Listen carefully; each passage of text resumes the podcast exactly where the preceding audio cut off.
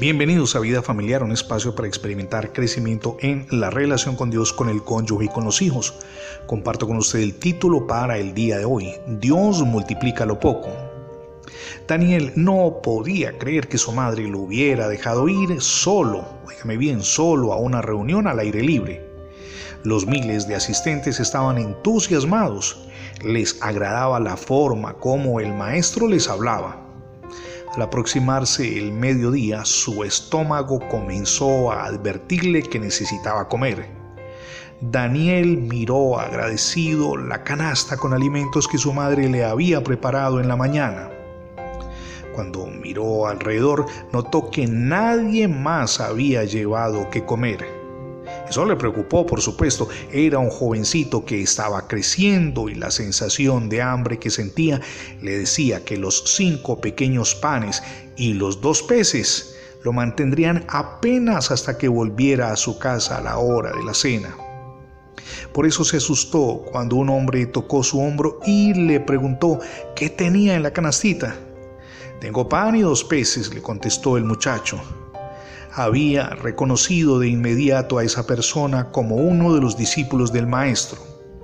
De hecho, la escena la describe Juan capítulo 6, verso 9, cuando uno de los discípulos le dice a Jesús, aquí está un muchacho que tiene cinco panes de cebada y dos pececillos, mas ¿qué es esto para tantos para alimentar una multitud?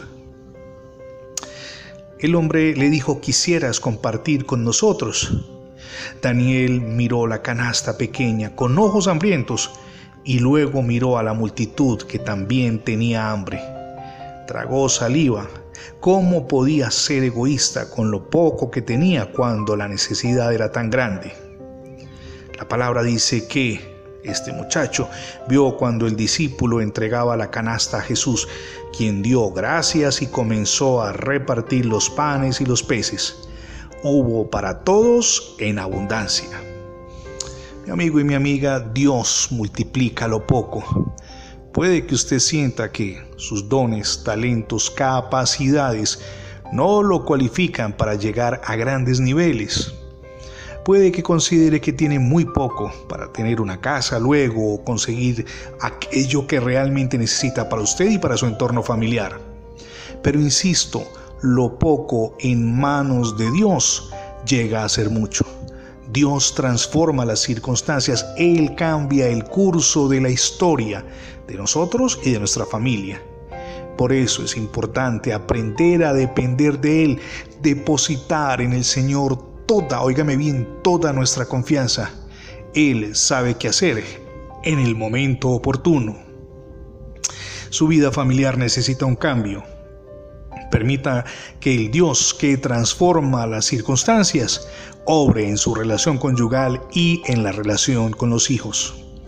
Permítame preguntarle, ¿ya recibió a Jesucristo en su corazón como su único y suficiente Salvador? Hoy es el día para que lo haga. Permita que Jesús reine en su vida y en su hogar. También deseo agradecerle que diariamente sintonice vida familiar en las transmisiones de radio, pero también en el formato de podcast. Recuerde que ingresando la etiqueta numeral Radio Bendiciones en Internet tendrá acceso a todas nuestras plataformas allí donde tenemos publicados nuestros contenidos digitales. También le animamos para que se suscriba a Internet.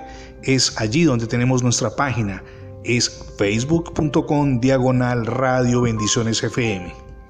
Somos Misión Edificando Familias Sólidas y mi nombre es Fernando Alexis Jiménez. Dios les bendiga hoy y abundantemente.